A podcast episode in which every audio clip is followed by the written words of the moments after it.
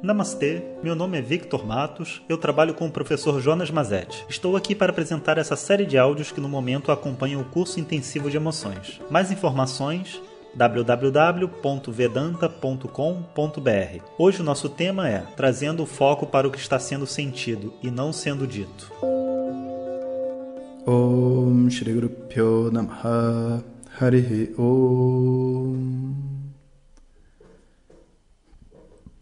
Bom, se você chegou até aqui nos áudios, né, você está de parabéns, porque a gente está chegando no final de uma longa jornada de áudios sobre essa conexão emocional e lidar com essa coisa preciosa dentro da gente que são as nossas emoções. E hoje a gente vai falar sobre um tema muito bonito que é trazer o foco para aquilo que não está sendo dito, mas naquilo que está sendo sentido. E boa parte das técnicas de resolução de conflito exige que a gente largue por um instante o que está sendo discutido, para que a gente possa falar um pouco sobre aquilo que está sendo sentido, mas ninguém está falando. Muitas pessoas, quando escutam essa ideia de focar no presente, nos sentimentos, eles vão dizer que não estão acostumados que a gente não sabe, vou ficar falando do meu sentimento, eu tenho que falar do, dos problemas que tem para acontecer. Eles dizem que perdem a paciência quando as pessoas usam mais palavras do que a gente quer escutar ou se irritam com os julgamentos que a outra pessoa tem sobre si. Aí eu vou dizer que agora eu estou nervoso, aí as pessoas vão começar a me julgar como nervoso. E aí acaba que é impossível melhorar a nossa habilidade de conexão, porque se eu não consigo dizer o que eu sinto e eu não consigo tirar da outra pessoa o que ela sente. E eu não tenho a coragem de tentar, por causa dos julgamentos que as pessoas vão fazer na minha casa, no meu trabalho, nos meus amigos e etc. A minha linguagem fica estagnada, eu fico num beco sem saída. E a forma correta da gente cruzar esse obstáculo é não focar exatamente no que você vai dizer mas você tem que tentar descobrir por detrás daquilo que você está dizendo qual é a imaginação, qual é a fantasia de resposta que você acha que vai obter que bloqueia você. Por exemplo, ah, eu não vou lá na frente falar com todo mundo e cantar. Mas por que não? Qual é a fantasia que esse medo te traz? Ou melhor, qual é a fantasia que te traz esse medo? Você acha que as pessoas todas vão começar a rir de você, botar a mão na boca e falar: nossa, cara, ele, ele não canta nada, ele não sabe falar, ele, ele gagueja. Qual, qual que é o medo?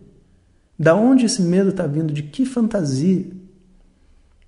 E quando você então encontrar a fantasia, dentro dessa fantasia, você naturalmente está causando um conflito na outra pessoa que pode ser até assim: esse cara não sabe falar, ele não devia estar tá ali.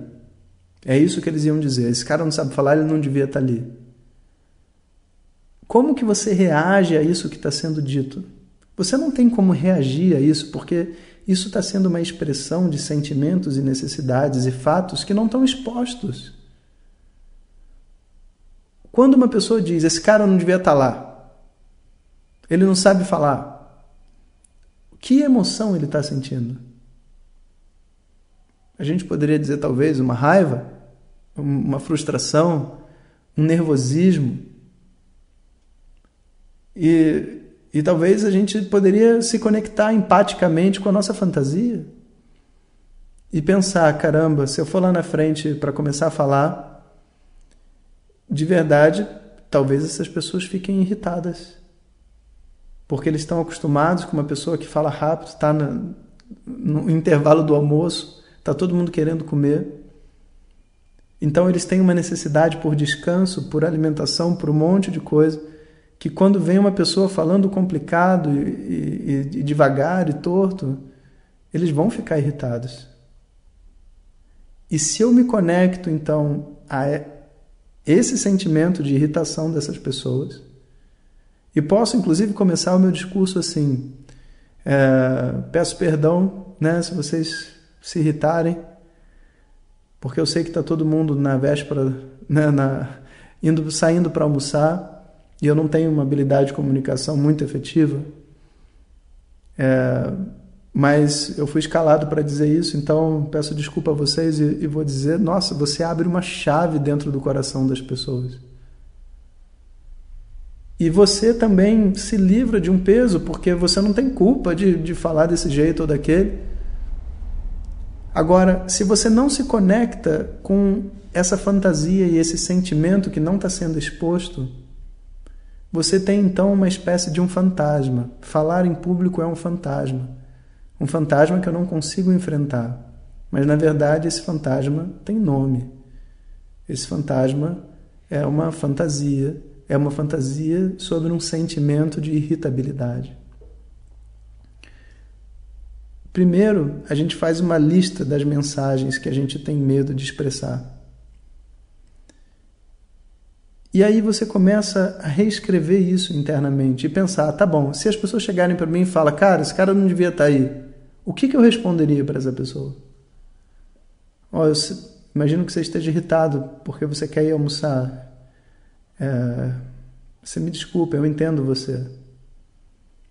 E quando você se imagina dando essa resposta, subir no palco não é mais um obstáculo, porque você não tem como. Você não, não é uma vítima. Você não está se travando dentro de um universo para o qual você não sabe responder. No fundo, a gente precisa se concentrar no fato de que a gente não precisa ter medo do que as pessoas pensam e dizem. Mas o que bloqueia a gente é como nós respondemos aos fatos que as pessoas apresentam para a gente na forma de um julgamento, que inventam, distorcem e sentem. Se eu descobrir que é possível me conectar empaticamente com o que a pessoa está sentindo e precisando, a minha conexão com ela não é ameaçada pelo julgamento, pela, pela pelo fato distorcido que ela vai descrever. Então eu não preciso ter medo da minha honestidade. Eu não preciso ter medo da minha vulnerabilidade. Eu não preciso ter medo das minhas inabilidades que são naturais para todo mundo. Então, é possível me empatizar com as mensagens, é possível eu me empatizar com cada resposta que uma pessoa poderia me dar mesmo antes de eu entrar numa situação onde eu me exponho. Quando a gente estava lá no curso, tinha uns, um grupo de alunos que era muito ortodoxo. E eles é, defendiam né, o estudo de Vedanta, que é um estudo milenar da Índia, e que foi sempre guardado por uma cultura tradicional, né, e dentro de uma religião também hindu, apesar de não ser, não ter nada a ver com uma religião, o estudo de Vedanta foi guardado por uma cultura indiana. Então as pessoas costumam usar uma roupa típica, que é a roupa do sul da Índia. E aí, quando estudam, eles usam a roupa. E tinha certas pessoas que ficavam muito incomodadas quando uma pessoa sentava na aula de calça jeans. O professor não tinha problema nenhum, porque o conhecimento ocorre na mente, não ocorre na perna, nem na calça. Mas os outros alunos mais ortodoxos tinham essa, essa trava, né? Então eles criavam um certo nível de inimizade, uma indisposição. E quando eles então conversavam com esses alunos, por detrás da conversa existia uma sensação e um sentimento obscuro. Se um desses for lá na frente para falar, ele vai dizer assim: Ah, não vou lá na frente falar, essas pessoas não vão gostar de mim. não vão gostar de mim.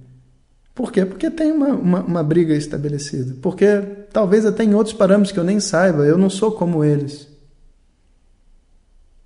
Tá bom, meu filho, qual é a fantasia que você carrega dentro de você? O que, que essas pessoas vão fazer? Eles provavelmente vão levantar e vão dizer assim: você não é como a gente. Você não tem respeito à tradição. Você não poderia estar estudando aqui.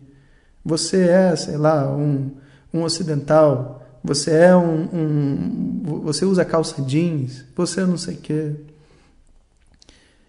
E se você. Se alguém te dissesse isso, como que você se conectaria a essa pessoa? O mestre perguntou. E o menino falou: Ah, eu ia dizer para ele que eu admiro muito que eles usem essas roupas, eu acho muito bonito. Mas é, eu nunca usei na minha vida e eu, eu, me sinto um palhaço usando essas roupas.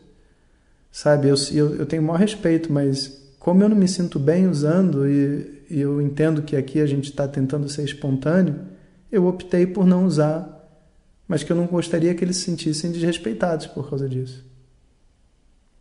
Naquele momento o menino sorriu. Agora, não tem um problema para você falar lá na frente. Porque o máximo que vai acontecer é você expor para eles. expor para eles a admiração que você tem e, e, e todo esse seu respeito, que eu tenho certeza que eles vão ouvir. E eles podem até dizer: Eu entendo você, mas faço diferente. E daí? Né? E daí que faz diferente? Cada um tem que fazer o que quer da vida.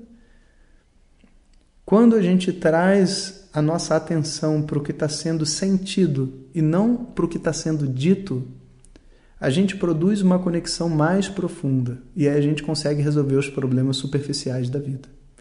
Quando a gente foca no superficial e esquece essa profundidade onde estão os conflitos e tudo mais, o superficial fica comprometido. Porque por detrás da discussão existem alfinetadas e sabe, uma, uma energia que a gente não quer viver. Om Sahana Vavatu Sahanau Bhunaktu Sahaviryam Karavavahai Tejasvinavadhitamastu Ma Vidvishavahai Om Shanti Shanti Shanti Obrigado a todos e fiquem ligados. O tema do nosso próximo áudio é as habilidades necessárias para uma conexão empática. Se você deseja receber diretamente nossas mensagens no seu WhatsApp, clique no link que enviamos junto com esse áudio. Se você não recebeu, peça para quem te encaminhou este áudio. Mais informações www.vedanta.com.br. Até o próximo ensinamento. Om Tat Sat.